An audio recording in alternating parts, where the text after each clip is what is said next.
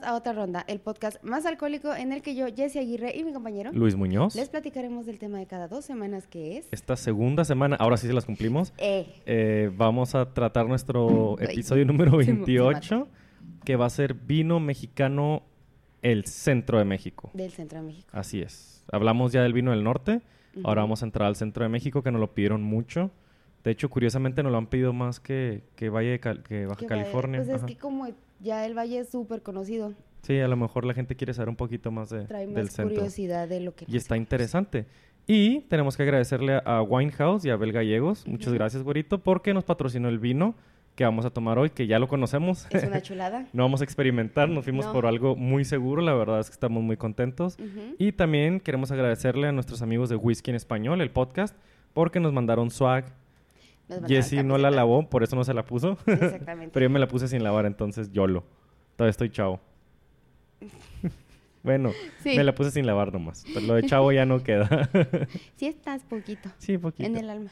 Y Jessie nos va a platicar la historia del, Del- vino en el centro de México. Exactamente, ya como saben, este ya lo vimos en el capítulo de Vinos del Norte, de hecho, el wine en México ha estado presente inclusive antes de llamarnos México. Le Ajá. das un chingo. Sí, desde un chingo. Vamos a recordar un poco. Desde antes de la llegada de los españoles, la uva como fruto ya la consumíamos.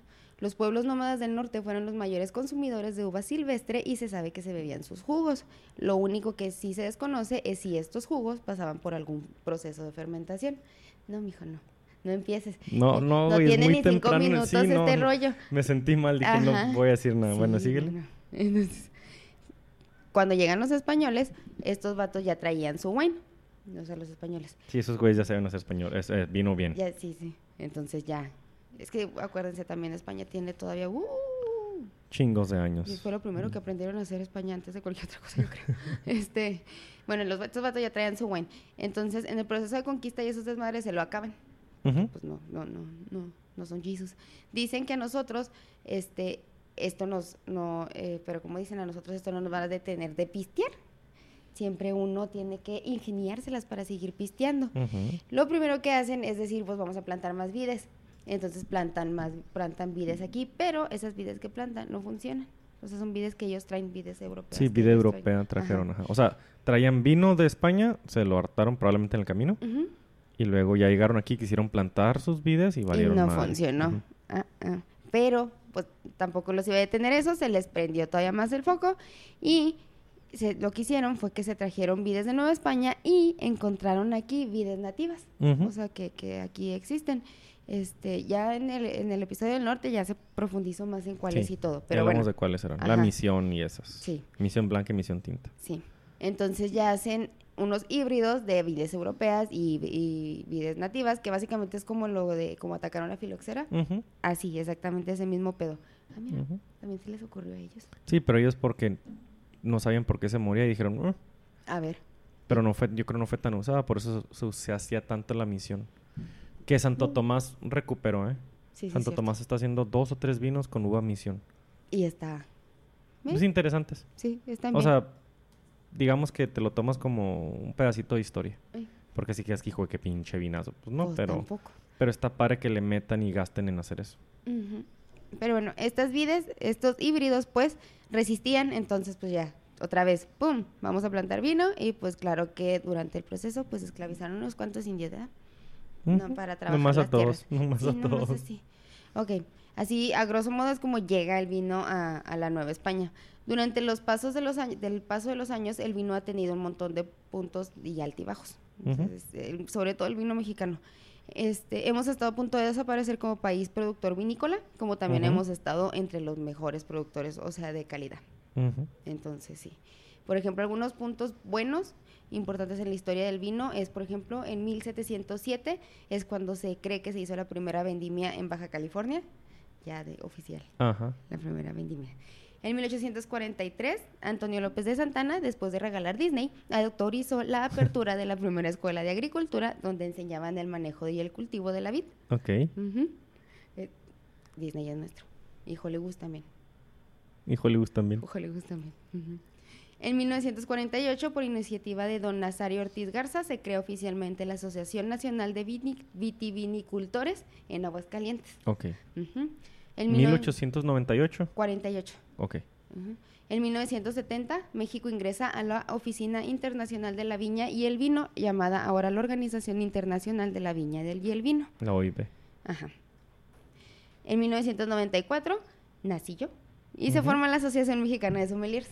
Ok. Ajá. En el 2006, en la Feria Nacional de San Marcos se llevó a cabo la cata más grande del mundo. Y Nala viene a decir hola. Hola, Nala. Ay, estaba, estaba dormida, mira, viene toda. Ahora, el día de hoy México cuenta con 14 regiones vinícolas, aunque usted no lo crea. Sí. Sí, hay mucho, sí, va. Baja California, Querétaro, San Luis Potosí, Zacatecas, Puebla, Michoacán, Coahuila, Aguascalientes, Hidalgo, Michoacán, este ya dije Michoacán, perdón, Nuevo León, ¿cuántos llevo? Chihuahua. Chihuahua, Yo me quedé en 11 o 12, no sé. Por me ahí. distrajeron los michis. bueno, pero es un chico. Puebla. Puebla también. Puebla es, también dije, ajá, Puebla también es, Hidalgo, Guanajuato, También. De hecho, yo traigo Guanajuato. Ajá. Ajá, entonces, ahí está. Tenemos muchos lugares, muchas regiones vinícolas, no nada más el valle. De, por una producción de un poco más de 30 millones de botellas de vino por año, entre todas las... Entre todos, los vinícolas todas mexicanos. las ajá. vinícolas, ajá. Y pues en esta ocasión nos vamos a enfocar en las del centro y yo les voy a hablar de... La historia se parece un chorro porque pues finalmente pues estamos en México, entonces pues pasaron por los mismos crisis y Ujú. puntos Los buenos mismos problemas. Ajá. Entonces, lo que diferenció es cómo cada estado manejó su recu tanto su recuperación, tanto como su... O su caída. Ajá, exactamente. Y los más particulares, o sea, los que tienen así como que es, es totalmente un sentido del otro, eh, son Querétaro y San Luis Potosí. Ok. Querétaro. Ah, sí, cierto. Sí, Querétaro. Sí, sí, sí. Ok. Ahora, vamos a empezar con Querétaro. En esta región se desconoce el momento en el cual se inició la práctica del injerto de las vides, pero sí se sabe que fue en San Juan del Río y Tequisquiapan. Y también pues fue como un pretexto de la catequización. Catequización. sí, sí. ¿de catecismo? Sí, bueno. De la Iglesia Católica. Sí, de aleluya. Este, que los misioneros se convirtieron en los principales promotores del cultivo de la uva en la región, en las tierras más específicamente del municipio de Ezequiel Montes, que Hasta ahorita la es- fecha sigue es- siendo ajá, el lugar. el- de ahí vienen los vinos UF.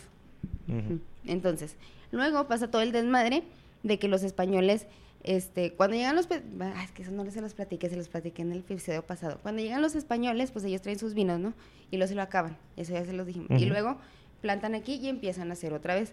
Y luego ese vino que hacen resulta que sale bien bueno y le empieza a ganar territorio al vino que ellos también siguen haciendo allá en España. Entonces a ellos no, ya no les gustó. Entonces lo que hacen es que prohíben la producción de vino, o, o sea, ya de, no, ya no se va a hacer, y ya se quedan otra vez ellos con todo el, con todo el huevo, para que pues obviamente ganar más. Entonces, cuando pasa este, este pedo, este, se prohíbe y luego México se independiza. To- Todo esto se parece Ajá. en todas las de estas. Cuando México se independiza, se inicia un proyecto para recuperar los viñedos del país, en especial los del centro, porque fueron los más afectados, porque como ahí pasaron todos los chingazos, pues fueron Sí, los que se más se los llevaron a... Tiene sentido. Sí. Entonces, prácticamente desaparecieron con la guerra. De hecho, en Querétaro no hay viñedos. No me acuerdo en qué lugar. No, no es Querétaro, creo que en San Luis. En uno de los dos, ahorita ahí traigo el dato, no hay viñedos que tengan dato de antes de la revolución. Ok. Porque pues los chingazos Se los ajá, ajá. Siempre. Entonces, bueno, este... En 1821 se importan cepas francesas, las cuales se, este, se empiezan a sembrar, a sembrar y empiezan a, a- a fomentar o a recuperar todo lo que había valido chorizo. En estos años el vino mexicano se comenzó a tratar como un producto comercial por los mismos gobernantes y fue cuando se impulsó de manera significativa su producción y consumo. El emperador de México en ese entonces, Agustín de Iturbide, aplicó un impuesto del 20% a los vinos extranjeros que llegaban y al vino mexicano únicamente el 10%. Al revés de ahorita. Ajá. Gordos que me caen, ¿eh? Ya Ujú. párenle con el impuesto al vino. Y como tu presidente no toma vino, pues chinguense todos los que toman vino y whisky y todo. Pinche, pura de horchata toma. Che viejo. Bueno. Viejo. Más tarde quitará el impuesto al vino nacional, Agustín de Iturbide, y incrementaría el del vino ex- extranjero un 35% y al español un 40%. Téngala, güey. Ajá. De puro pinche coraje. ¿Te Sí, acuerdas sí. este, cuando mataste a toda mi gente? Ajá, pues, ¡pum! Tenga ese pinche impuesto. Exactamente. En este tiempo Parras era la zona vinícola más importante del país, pero Querétaro ya contaba con una producción constante. El auge más fuerte fue hasta el porfiriato, Preciso. O sea, sí, ahí se empezó a recuperar, pero así de despacito. Despacito, Ajá. a pasito a pasito. Ajá. Y luego en el porfiriato es cuando otra vez, ¡pum! Cuando empresarios irlandeses convencen al entonces presidente del potencial de las tierras mexicanas para producir vino. Y es así como se importan mayores variedades todavía de uvas francesas a México. Este. Acuérdense que el porfiriato fue una época que México se quiso europizar, por decirlo sí, así. Se volvió muy europeo. Sí, de hecho la cocina, mucha cocina mexicana tiene mucha influencia europea, especialmente francesa, porque Porfirio Díaz todo. era como muy fan de, de- quería quería mm, elegantizar el país, por decirlo así, la cultura, Sí. quería hacerlo estilo Sí, fino europeo, ajá. Entonces, hacen eso. Durante este periodo la producción de vino comienza a div- diversificarse. Durante la gran este, afluencia que había y las relaciones de la comunidad francesa, porque pues sí eran muy Sí, buenas. sí, sí, sí. Destacaban además de los vinos de mesa la producción de brandis inspirados en el coñac francés. Ajá. Que hasta la fecha México es un productor grande de brandy. Ujú. Sin embargo, en 1910 llega la revolución. Chingazos otra vez. Ajá. Y pinches norteños salvajes. Entonces, se volvió a suspender de manera importante la producción del vino en el centro del país, porque pues ahí pasaron los chingazos. Después de esta guerra y debido a que muchas de las batallas más importantes se lucharon en las cercanías de Querétaro, no quedó rastro de los viñedos del estado. Querétaro tiene como fecha de fundación, ah, de hecho aquí es, este, ningún viñedo de los que actualmente producen vino en Querétaro tiene como fecha de fundación una anterior a la Revolución. Mexicana. Sí, todo se llevó a la chingada. Valió madre. Y luego después de la guerra empieza lo que sería la etapa actual del vino, o sea, lo que hasta ahorita hemos logrado, por así Lo que decirlo. conocemos como el vino mexicano realmente. Exactamente. Este, para el vino, en 1952 se funda la primer casa productora de vino en Querétaro, que es Bodegas Cruz Blanca, las cuales producían jerez, vino tinto y vino blanco. Actualmente se les conoce como Bodega Suco y producen vino a granel de baja calidad. En 1958 se funda Cavas de San Juan.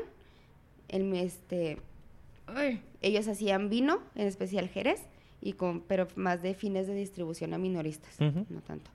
En 19 Más a granel la cosa que, que de alta calidad. Exactamente, y es en 1700, en 1972 que se, fir- se firma, se forma, perdón, la primera bodega con fines de producción de vino de mesa de alta calidad, que es La Redonda. Todavía lo conocemos ahorita hasta la fecha. Sí, anda un meme de la redonda. Ajá. De hecho, ellos, ellos tienen sus viñedos en Ezequiel Montes, que Ajá. es esta región que es súper chingona. Las variedades de uva que se siembran en esta nueva etapa de la viticultura fueron Cabernet, Merlot, Chenin Blanc, Unique Blanc y Moscatel. Ahorita ya son más, pero La Ugni Blanc, para que no la conozca, es la que se usa para el coñac. ahí. Pero para vinos casi no. Yo creo Ujú. que hacen brandy con la Ugni Blanc. Pues es que sí se quedó todavía. Ajá. Ujú. El pedo francesado. Ujú. Y lo, el, el, el proyecto así que pf, Querétaro fue la llegada de Cabas Freixenet al estado. Es una empresa catalana que se fundó en 1982, 7, perdón, hasta aquí en México, con el fin de elaborar cava para exportación y consumo nacional. Y este precisamente es el producto vinícola queretano de mayor calidad actualmente, ya que el clima y la tierra favorecen grande a la producción de esta bebida y aparte el cliente es menos exigente como por ejemplo para tomar vino tinto. O sea, Ajá. Sí, es más fácil tomarte un espumoso que un tinto. Que debería de ser Al revés. pero ahí está. Entonces es a grosso modo. A grosso modo. Ajá. Ya de, de, de, de Querétaro, Luis ya se va a meter más. Voy, voy a yo a comentarles una vinícola de cada Ajá. región. Exactamente. Importante. De las que ahorita ya de las que sí son importantes ahorita. Y la otra región que también tuvo, que tiene, que es del centro y que también es de una de las que producen ahorita vino bastante chingón, es precisamente San Luis Potosí. Entonces, en San Luis Potosí, para la segunda mitad del siglo XVI se introdujo la vid, este, más o menos se cree, por ahí. ¿eh? Poco después de que el emperador Carlos I pide que cada barco este, con destino a Veracruz trajera vides y olivos. Tenía que, era como re- requisito. ¿ok? Y poco antes de que Felipe II, rey de España, decretase la prohibición que pretendía proteger a- precisamente a sus vinos. Sí, hubo una, hubo uno que, que un mandato que decía tienen que llevar vidas y luego hubo otro mandato que decía por cada esclavo tienen que tener creo que 10 plantas de vid. Ajá. Entonces pues había un poterísimo. eh, sí. Y luego ya Felipe Y luego Dijo, ya "No Felipe crean, dijo, levanten no, todas las no, pinches no, a la no, no, chingada". ya no me gustó porque están haciendo vino Eso muy fue bueno. muy mala idea. Ajá. Ay, yo y mis pendejadas. Pues Bueno, no fue él, o sea, fue mucho antes, pero... Sí, pero, pero sí. Y luego, este, ya después de, ay, perdón, ya después de eso, pues obviamente cuando se vuelve a recuperar el rollo, empieza cuando el desarrollo económico, este, trae las minas, trae la minería. El Potosí. Exactamente. Este, esto genera un dinamismo que habría un mercado interno para tanto para proveer a los mineros y a los centros urbanos en desarrollo de vino y a la iglesia de vino de consagrar. Sí, claro. Entonces Sí, ya- muy, muy importante. Ay, por supuesto, ¿dónde le va a hacer ahí dipin a la, a la hostia el padrecito? A la, a Como la oblea. galleta- Como galleta Oreo. A la oblea. Sí. Estas necesidades mantuvieron vivo el, viño, el viñedo potosino durante los siglos XVII y XVIII. Generalmente dentro de la ilegalidad, pero vivos. Pero vivos. Pero vivos. Al fin y al cabo. Como se puede constatar algunas referencias en documentos de la alcaldía mayor que indica que en aquellos tiempos había un mayor consumo de lo que las importaciones podían cubrir. Entonces, ¿cómo? Pues está bien, se vendía todo. Eso no, es no, bueno. no, no, sí, pero o sea, se- o sea, había tanto, o sea, había vino ilegal y se daban cuenta de la manera de que Ah, están más consumiendo más ver. de lo que yo les estoy Si se trayendo. están entrando Mm. 100 y se están tomando 200. mm, ¿De dónde, verga? Ajá. Los números no me, Sí, no me salen. Exacto, eso, a eso se refería. Más allá de los, em, este, ¿cómo se dice? Ay, ya se me movió esta.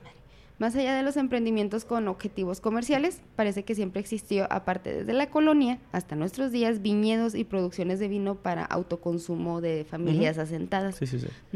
Algunas de ellas serían los Palau y Piña, Sierra y Arias, y de hecho sí son los, ahora son los que tienen Los viñedos los grandes. viñedos grandes de allá. Ajá. Especialmente en las tierras de haciendas enclavadas en el extremo surponiente del estado, alrededor de Santa María del Río, la Labor del Río, los Bledos, Pozos y Valle de Tangamanga, que es este era muy famoso por hacer porque ahí se producía vino dulce en, esa época, que se llama La Labor. Ok. Sí. Esto se extendió hasta tiempos uh, cuando se empezó a recibir enólogos europeos y norteamericanos que trajeron técnicas modernas de plantación y vinitificación, ya para recuperar Machida. Porque primero, a diferencia de Querétaro, este San Luis no le metió tanto turbo en vamos a recuperarnos como país vinícola. ¿Sabes cómo? Dan a la echa en chinga con una ficha, perdón. No, no, San Luis como que lo valió poquito madre. Ajá. Porque ellos tenían el pedo de la iglesia, ¿no? Bueno, y aparte era más ilegal. Y ajá.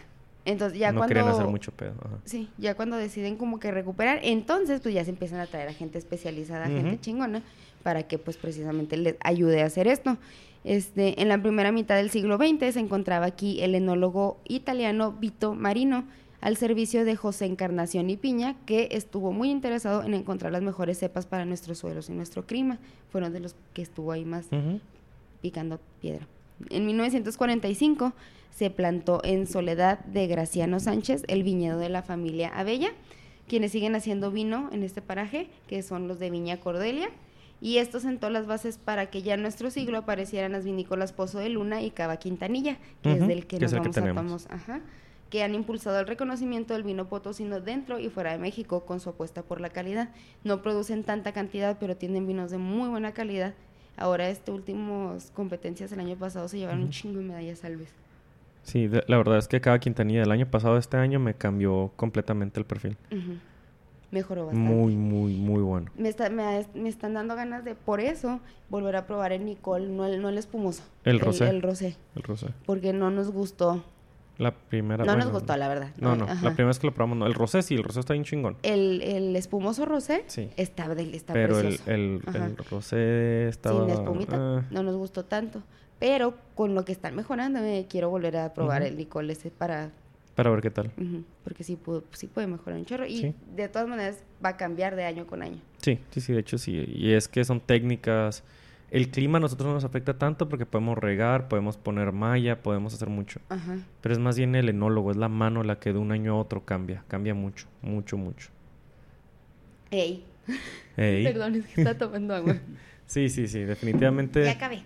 Definitivamente es el chiste del vino del nuevo mundo, es que se mantiene, sin embargo, cuando las casas son, entre comillas, nuevas, te vas a llevar sorpresas. Voy a, porque tiene que respirar porque son Sí. reserva. ¿eh?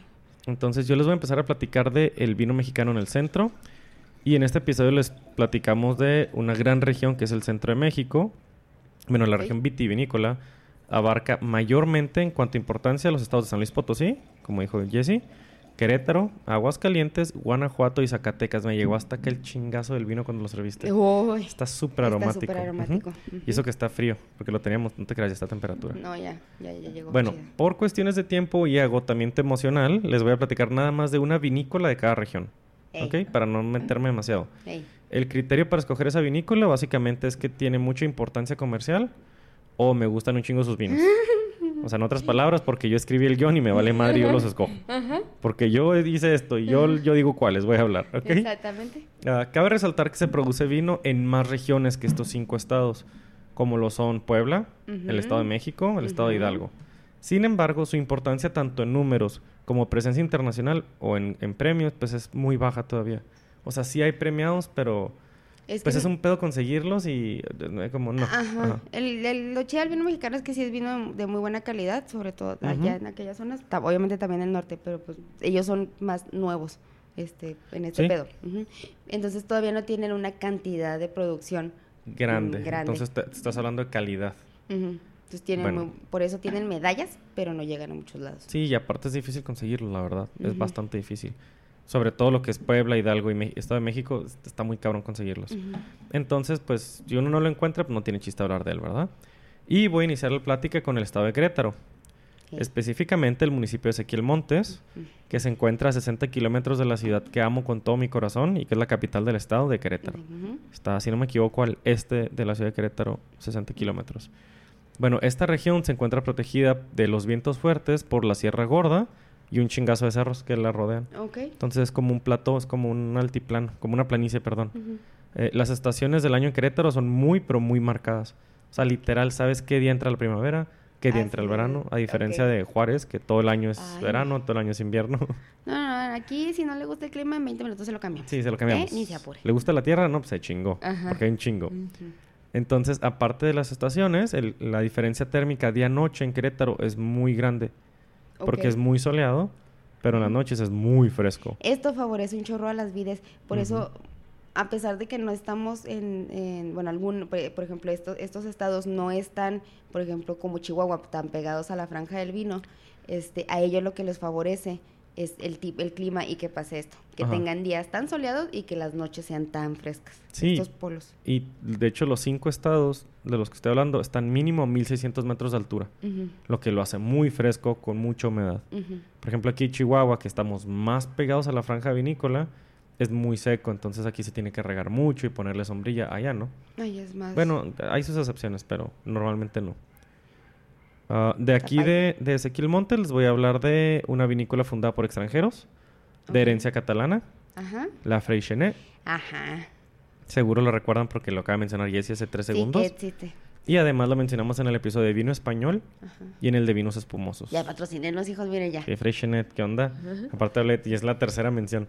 Ah, esta empresa produce por lo menos 2 millones de botellas al año y cuenta con, de, así, por menos 20 etiquetas. Ajá. Busqué, o sea, conté 20, pero tienen ediciones especiales y todo este pedo, entonces por lo menos tienen 20 etiquetas. Y la historia de Freixenet la saqué de su página, Freixenet en México. Ujú. Ah, Freixenet es todavía muchísimo más antiguo. sí, mucho más Pero- antiguo y es un, es un conglomerado o sea, tremendo, enorme. Ah, y cito, Son los más vergas en, o sea, el conglomerado Codorniu y Freixenet. Codorniu y Freixenet son los más cabrones de cava. Ujú. Ah, Grupo Freixenet proviene de la unión de dos familias con larga tradición vinícola en San Sadurní de Anoia, en- cerca de Barcelona, España. Desde que en 1914 sentaran las bases, sentaban, sentaran, es R, güey, no, sí, sentaran las bases para la elaboración del cava o vino espumoso elaborado conforme al método tradicional de la champaña francesa, no han dejado de innovar y crecer. Esto lo dicen ellos, ¿eh? no, no, no lo escribí yo. Ok. En 1978, no 87, 78. 78. Yo soy del 87. Ajá. Ellos son del 78. Se adquirió el terreno llamado Tabla del Coche en el municipio del, de Ezequiel Montes. Ok, cuando lo leí me, me imaginé un carro. Cuando lo dije me imaginé otra cosa. La Tabla del Coche. Donde se establecieron... Ah. Donde se estableció la finca Doña Dolores. En honor a la fundadora de la marca Freixenet, Doña Dolores. Por eso hay Viña Doña Dolores, el vino. Oh, ok. Que no sabía por qué. No, no, no, pues nomás por... Ajá. Allí se construyeron las singulares cavas subterráneas con el objeto de obtener el clima constante y óptimo para elaborar vinos espumosos. Son las cavas para y la cava un chingo el micro, en el y ahorrarse un chingo en el mini split, sí. Estas cavas, ah, sea, es un túnel subterráneo que baja 25 metros de la superficie. Entonces allá abajo está húmedo y se mantiene la temperatura muy, muy estable. Continúo. Posteriormente, en 1982 se plantaron los primeros viñedos, o sea, cuatro años después. Ey, Duraron cuatro años haciendo las cavas. Y en el 84 se obtuvo la primera producción de vinos espumosos con la etiqueta Sala Vivé Espumoso. que así se llama ahorita, así se llama la sala de degustación de Finca. Sala. Finca. Sala Vive. Ujú. Ah, las cavas Freixenet se inauguraron oficialmente hasta el 86, ocho años después de que empezaron todo el desmadre. Pues es que hay que agarrar. Ahí, hay que hacer las cosas Hay bien. que Ujú. asentarse y hay que, sí, sí, sí. En 1998 se empezó a emplear parte de la capacidad de la planta para crear vinos tranquilos. O sea, 20 años después empezaron a hacer vinos tranquilos. Etiquetados como Viña Dolores. Eso es una etiqueta, la otra es la etiqueta de Vivante. Asimismo, la finca mexicana de Freixenet se abrió como lugar turístico y experiencial con el objetivo de dar a conocer el entorno y fomentar la cultura vitivinícola. Actualmente cuenta, Freixenet cuenta con una de las mejores cavas del continente americano. Y sí, está bien chingón. Yo tuve la oportunidad de ir a, a Freixenet en Ujú. Querétaro cuando todavía no me gustaba tanto este pedo. Y estaba mamón. Estaba o sea, si ahorita mamón. voy va a ser como, güey. Bravo, my dear. Ujú. Ujú, Al día de hoy, Freixenet ya cuenta con 43 años de historia en nuestro país. Aunque muchos creamos que es nuevo. No, si tiene su... su- su Actualmente su enólogo de cabecera es Luis, Raven- Luis Raventós, quien su Twitter es L. Luis Boter, no tengo idea porque no se apellida Boter, o sea, no es Raventós Boter, es Raventós otra cosa. Y su Twitter es L. Pues es su Luis Boter. nombre de stage name. ¿Quién sabe, güey? Su nombre de Ajá. noche. Y Luis Raventós impulsó el cambio de nombre de la cava de Freixenet a Finca Sala Vivé, Ujú. con un enfoque primordial en sus vinos espumosos de alta calidad por método Champenois. Es que sí es lo más... Y es Sí. también de lo mejor que sale ahí de Querétaro. Sí, sí, sí. Y al 2013, Freixenet contaba con 50 hectáreas de viñedo. Sin embargo, esto no era suficiente para su producción, por lo cual compraban uva de Querétaro, Zacatecas, Aguascalientes y Guanajuato, o sea, los otros- los otros estados. Sí, sí, sí. De sus vinos les puedo recomendar el Seda Negra. Es un Ah, es- está buenísimo. Es un espumoso blanco, eh, voy a decir entre comillas brut, porque no parece brut. La verdad es que tiene notas a manzana verde, algo de limoncito, durazno. Tiene un dulzor notable, que si es brut, pues no debería tener dulzor notable. No, no, no. o sea, un brut debería ser seco, con apenas así. Pero este sí tiene un dulzorcito así muy agradable. No es empalagoso. No es molesto, pero no es sí molesto, está ahí pero presente. sí tiene ese dulzorcito que lo hace muy fácil de tomar. Ah, básicamente notas que tiene azúcar residual. No está exagerado, pero la notas. Sí, La espuma es muy fina y cuesta entre 200 y 250 pesos. está súper bien. La neta, por ese precio es una ganga este vino. Sí. Riquísimo. Sí, sí, sí. Y yo sé que tiene azúcar residual porque una vez me tomé como tres botellas y amanecí con un crudo. Ay, mi hijo, pues es que no, nunca, ¿eh? Nunca con espumosos, ni, ni rosados, y ni aún así le vuelvo a entrar. Ni tintos. Ni, no, Me nunca vale. con vino, mijo. Nunca con vino, no se empeen con vino. No Muy mala idea. vino. Ajá, pero de lo, todos los vinos, el espumoso es el que más. Ujú. Sí. Y bueno, si no les gustan los, los espumosos así tirándole a dulzón, o medio dulzones, entonces definitivamente tienen que probar el Viña Dolores Brut Natur. ¿Ok? Brut Natur es que no se le agrega nada de azúcar. Está así. Bueno, no se le deja nada de azúcar. Ese es un gran reserva que anda en los 300 pesos, 3, 350. ujú. Es un vino espumoso y serio. Tiene 24 a 30 meses de- en segunda fermentación en botella. Y este se fermenta en las, en las cavas de Freixenet. Sí. a 25 metros bajo tierra. Ah, en nariz, pues ya no es este vinito de manzana, ya es por la crianza que tiene y encontramos más a- sí, avellanas, almendras, nuez. Como tiene mucho tiempo en lías, pues se nota mucho la fermentación, ¿no? El, el Ujú. pan horneado, el mas, la masa madre, yogurt, quesos, ajá. Sí. Quesos ligeros, así como notas a, a panela, no, no piensen en- Mozzarella fresco. Sí, no, no, mozzarella no, tampoco fresco, sí. parmesano, o sea, no. sí, no, no. no, no, no, no por ahí. Eh, esos son los dos que les recomiendo, el Seda Negra y el, el Viña Dolores Brut Natur Gran Ujú. Reserva. Muy buenos, muy baratos. Y vamos a pasar a Aguascalientes, donde dos hombres con un sueño de hacer vino, probablemente en una peda. En el año 2005, el Eh, Las señor... mejores ideas surgen en una peda. ¿ve? Hicimos Mira. un podcast.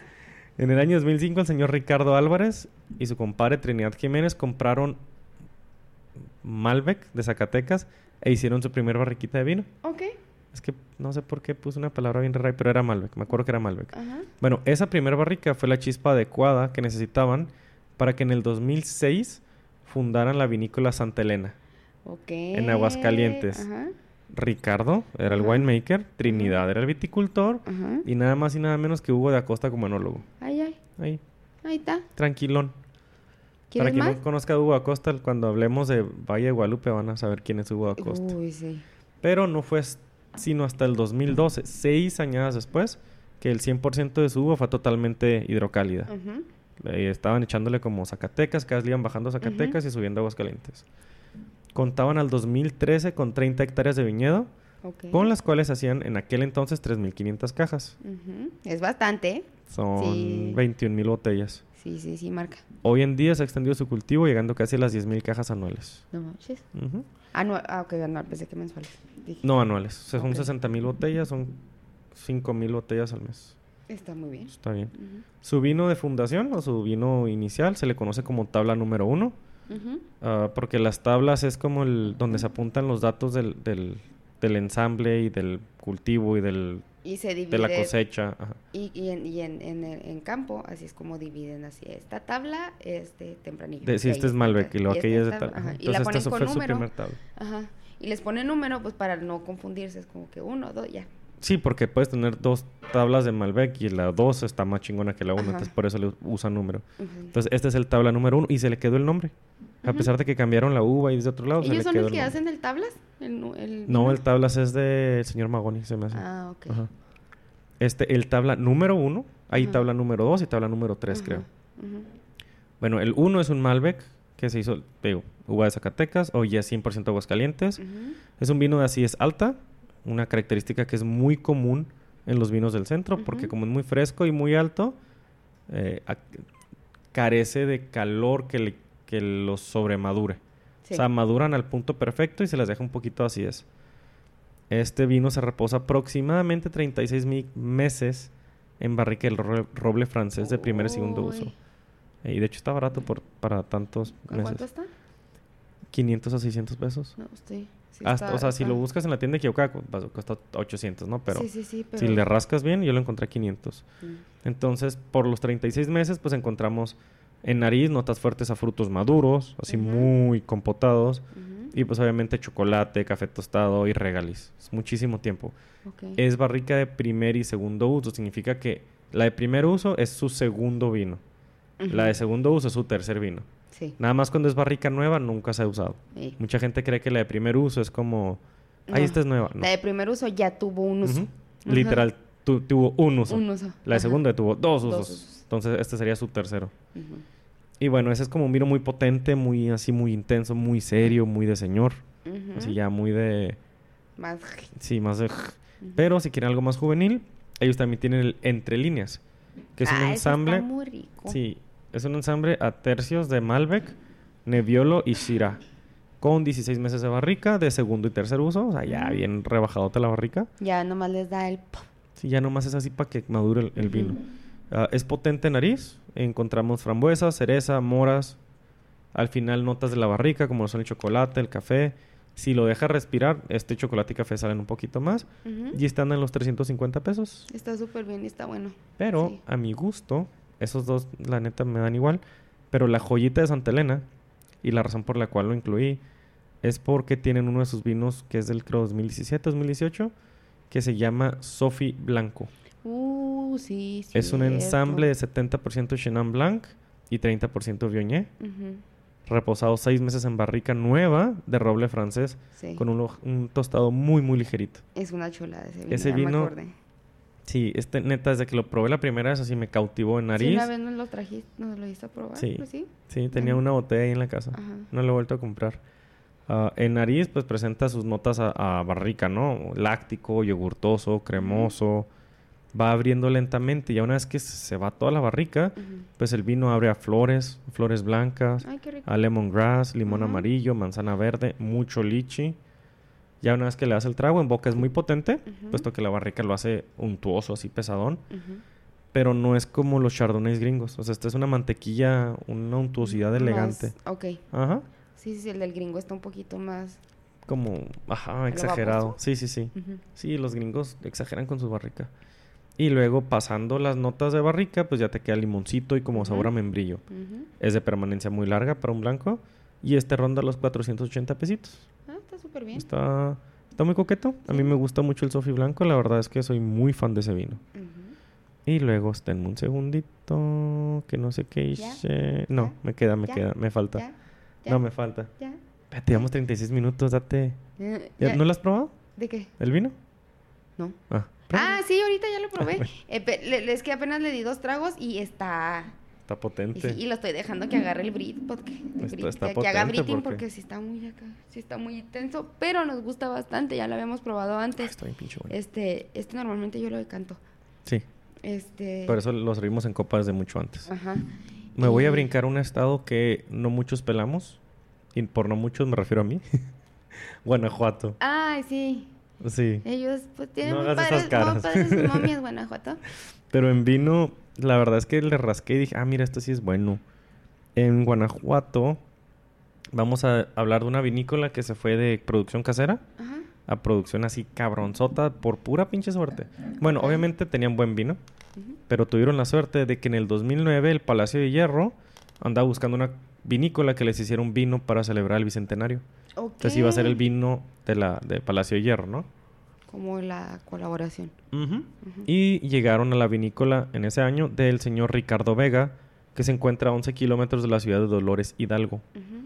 Por su calidad, la vinícola Cuna de Tierra fue elegida como la vinícola de la Casa de Palacio de Hierro y creo que se mantuvo, no sé si todavía sea, ah, lo cual pues le dio un chingo de exposición. ¿Hemos probado vinos de ellos? Me suena. Cuna de Tierra, sí. Hoy cuando vi las, vi las etiquetas dije, ah, sí los he probado, Ujú. pero pues no me fascinaron. Digo, no estaban malos, pero no fue como, uy, que, como esta chingadera, por cierto. este güey está precioso. Sí. Ay, este güey está precioso. Bueno, ah, Cuna de Tierra produce unas 10.000 cajas. Su enólogo se llama Juan Manchón. Ajá. Y lo destacable de Cuna de Tierra es que utilizan pérgolas. Utilizan tejabancitos para proteger a las vides del fuerte viento de la región. Ah, ok. Ya que cuando hace mucho viento se pueden romper los racimos, literal arrancar. O Se vuelan las uvitas. antes de eso, Ujú. ah, la, bueno, la vid se fecunda a sí misma. Si es demasiado el viento, no se da la florescencia. Entonces, no, no hay fruto. Y eso pues sería muy malo para la producción. Porque pues sí se necesita. Bastante. Sí. Y de cuna de tierra se tiene que hablar de su etiqueta insignia, que se llama Pago de Vega. Es un ensamble de Cabernet Sauvignon 80, Merlot 10%, Syrah 5% y Cabernet Franc 5%. De hecho, pues es una mezcla bordalesa. De hecho. Ajá. cosechado a mano, añejado 12 meses en barrica nueva y de primer uso, o sea, de las dos, con, Ok, de está en una- roble americano y roble húngaro. Ok. El roble húngaro, quien no lo conozca, no aporta muchos sabores. Más bien deja que madure el vino. Pero no es como que le agregue. Es más del cuerpo, por así Ajá. O sea, le va a dar más... Le, da- ay, Le, ¿cómo les le aporta tanino, Sí, le da más madurez. carácter al vino en cuanto Pero a... no sabores. a- ajá. A su este, consistencia. Ay, ya no sé cómo explicarlo. Lo raro es que el, el americano es así como le aporta demasiado sabor al sí, vino no, y la- el- aromas. pues es que la- el americano sí te fijas. No sé por qué sí sea algo de, de, de América, pero también en, en los estilos de cerveza, por ejemplo, americanos, son más así, o sea, las cepas americanas son así de horribles. Sí, son muy Inclusive las stout, las portes, entonces son amargas, ácidas. Así potentotototes. Pues Y una europea, pues, o fuera de más- Estados Unidos, más es elegante. más... ajá. Pues que América. América. Sí, Todo tiene que ser muy así. ajá. Y bueno, el pago de Vega en nariz destacan sus notas a frutos rojos, muy maduros, pues ya muy así intensos. Pimienta blanca, musgo, trufa. El musgo y la trufa vienen del roble húngaro. Cacao y café. Es un vino muy serio, Ujú. o sea que tienes que Suena- decantarlo forzosamente. Suena señor. Sí, sí, es un vino muy, muy serio, muy profundo, pero pues es su eti- etiqueta insignia. Eh, y pues anda en 800 pesos. Ah, no, pues sí, sí, sí, lo venden carito. Tienes que andar entre... Yo lo encontré entre 7 y Ujú. 850, tal vez si la riegas 900, pero Tienes que andar. como el medio fue 800 pesos. Ajá. Ok. Y ya, la verdad es que Cuna de Tierra no, no voy a hablar mucho. Bueno, si nos recorremos 300 kilómetros al norte, nos vamos a Zacatecas, a una de mis vinícolas Ay, favoritas. taquitos dorados. Aquí encontramos una vinícola, showroom, centro de espectáculos, restaurante, hotel boutique, llamada Tierra Adentro. Ay, ¿Qué se ubica? unos vinos? Sí, ahí sí. Que se ubica dentro del campo, de- perdón, del rancho Campo Real. Fue fundado por Eduardo López Muñoz. Este rancho vinícola se encuentra en el antiguo Camino Real de Tierra Adentro. O sea, era cuando venían de la Ciudad de México para acá, para el norte, ese era el Camino Real. Por ende, su nombre cuenta hasta donde pude averiguar. ah, perdón, por ende su nombre. Coma. cuenta hasta donde pude. Me comí la coma. Cuenta hasta donde pude averiguar con 45 hectáreas de viñedo al 2018. Ya más para acá ya no supe. Y se inauguró como marca en el año 2012. O sea, lo tampoco no fundó. tiene- No, no tiene mucho. Ah, el, bueno, ahí en Zacatecas hay sol fuerte, pero tiene una altura de 2.250 metros sobre el nivel del mar. Las noches son frescas Las también. noches son muy frescas y el sol es muy potente. Esto permite que la uva madure lenta y tranquilamente sin prisa, aportando complejidad y asegurando que el fruto madure tanto por fuera como por dentro. Y luego, lo más interesante de tierra adentro es que el enólogo es el doctor Joaquín Madero Tamargo, que es pariente lejano de la familia Milmo, dueña de Casa Madero. Ok. O sea, sí es de esos Madero, pero pues de los otros Madero. Pues del, eh, Lejanos. Ajá. Y hizo su propio negocio. Ujú. Se fue de enólogo para allá. Y el señor Madero tiene desde los años 80 trabajando el campo y el vino con la familia López. Ok. O sea, es alguien que tiene Sí, bastante ya- experiencia. Ya. Sí, es un chingón el viejo. Y tuve el gusto de conocerlo y sí, sí está cabrón. Es súper lindo, aparte es un perrazo el señor. Y bueno, pues si no fuera suficiente, aparte la leyenda viviente, el señor Hugo de Acosta también participa en esta Creo que en vinícola. Minaltura o no. ¿En Tierra Adentro? ¿En Tierra Adentro también? Pues es que Hugo de Acosta anda en todos lados. Pero aquí está de la mano con, con Joaquín Madero. Tiene mucho esta onda de, de, de la promoción de la educación vinícola Hugo de Sí. Acosta. Sí, Entonces sí, está muy padre porque anda por todo México y anda haciendo pues, proyectos, ya sea vinos, este, escuelas, de todo para precisamente que se siga fomentando el consumo Y la producción del vino mexicano. Y él fomenta que se haga lo que se puede hacer en ese lugar. Ajá. O sea, no se aferra a hacer lo que se hace en Valle, por ejemplo. O a traerse uvas que no, Que no van a ajá. funcionar o así. Bueno, la vinícola cuenta con una sala de exposición de barricas pintadas por diversos artistas nacionales e internacionales. Está muy bonito, la verdad está muy bonita esa, esa sala. En su haber tienen 15 etiquetas, de las cuales les recomiendo dos que a mí me encantan. El primero es el Tierra Adentro Sauvignon Blanc. Es un blanco con una fuerte nariz a limón, manzana y muy marcadas las notas herbáceas a pimiento y pasto. Sí. Un final así en nariz ligeramente floral. En boca es, es otro pedo este vino. Es totalmente seco. Su acidez es media alta, pero se distinguen sus sabores cítricos, acompañado del sabor vegetal, como es el pimiento y el jalapeño. O sea, sabe como si le echaras limón. Ajá. Sí, cosas vegetalosas, Sí, así sí, sí. pimiento, jalapeño, como bañados en Que limón. no suena chida, pero... No, pero sí. Sí. Sí, Sí, sí, está. sí. Sí está.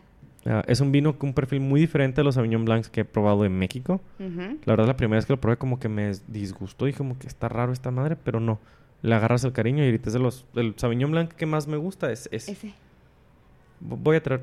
Sí, Sí. sí. Voy a traerme a decir bueno. que es ese. Sí, sí, sí. Eh, y este anda en los 300 pesos.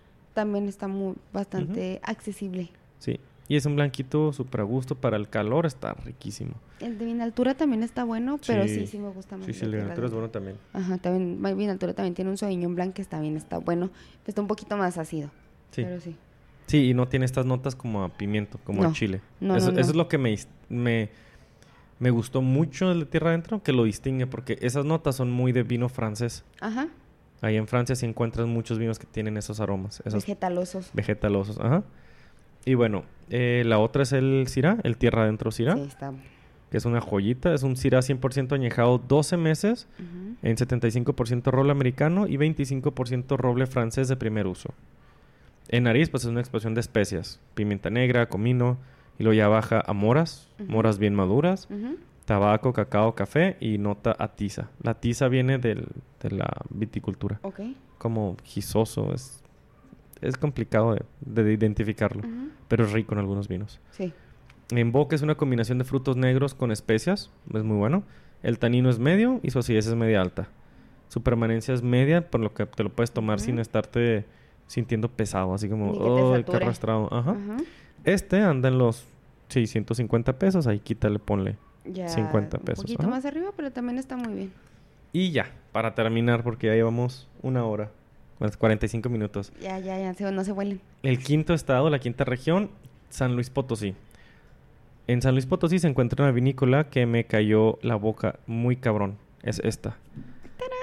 Y ya la conocen aquí porque hemos tratado Sí, de hemos varios probado varias sí. veces.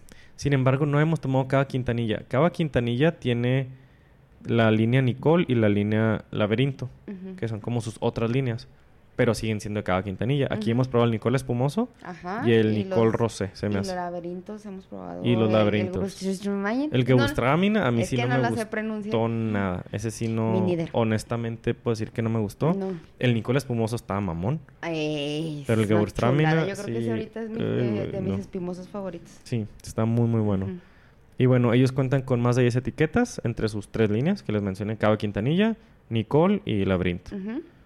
El Malbec de laberinto también está bueno. Sí, de hecho sí ven- venía aquí como recomendado, pero dije no.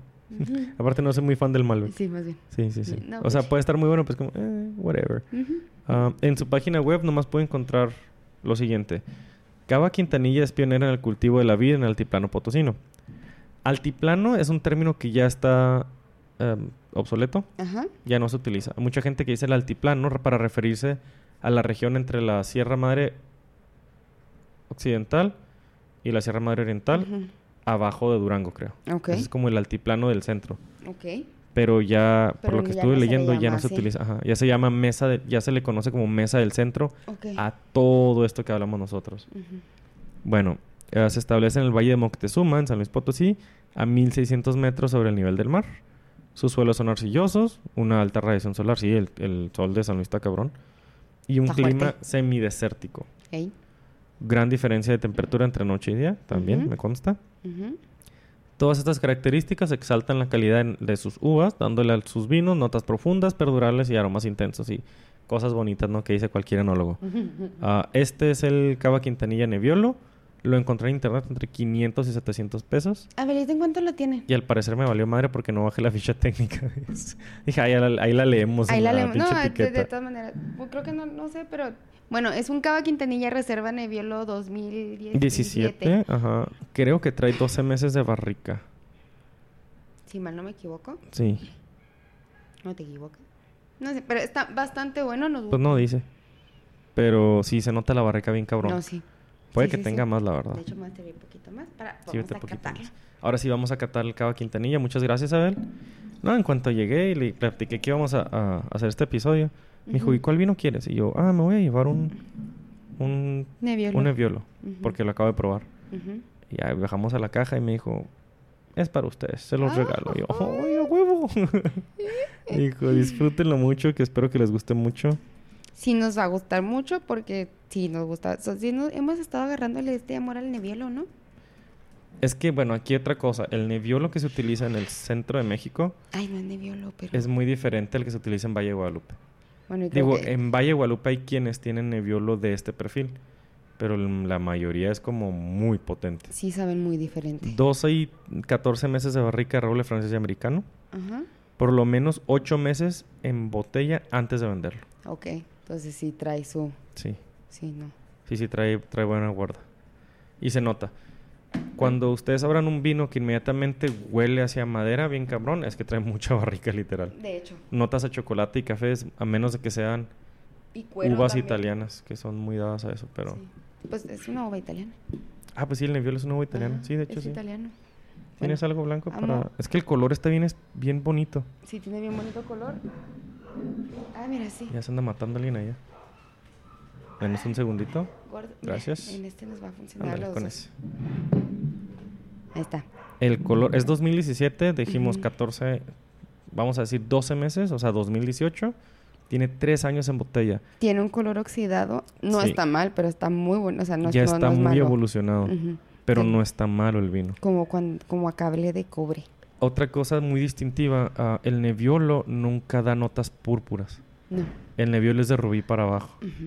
Entonces, esto es, yo por eso cuando lo probé le dije a Abel, güey, este sí es Nebbiolo. Este es Ujú. Nebbiolo. A mí me gustan mucho los, los, amaro- los amarones, no. Los barbarescos. Y sí es porque, por ejemplo, ahorita que decías lo del valle, este, los nebiolos del valle sí son purpurescos. Púrpura, así potentotote. Ajá, Y no, el, nevi- el nebiolo es una uva que pinta muchísimo, sí, Ujú. pero no pinta púrpura. Sí, no pinta púrpura. O sea, es rubí para abajo. De hecho, aquí está casi granate ya. Y Parece- tiene digo apenas cuatro añitos. cable de cobre. Ándale. Está cobrizo. El centro sigue siendo rubizoso, pero ya le tira más a granate que a rubí. Ya en realidad viéndolo así contra el, contra el blanco no, no está tan, tan rubí. Tiene bastante cuerpo. Del- ah, tiene una nariz pero perrotota. En nariz, Ay, un chorro de Ay. pimienta negra. sí, pimienta. Cuero, tabaco, Cuero. café, chocolate.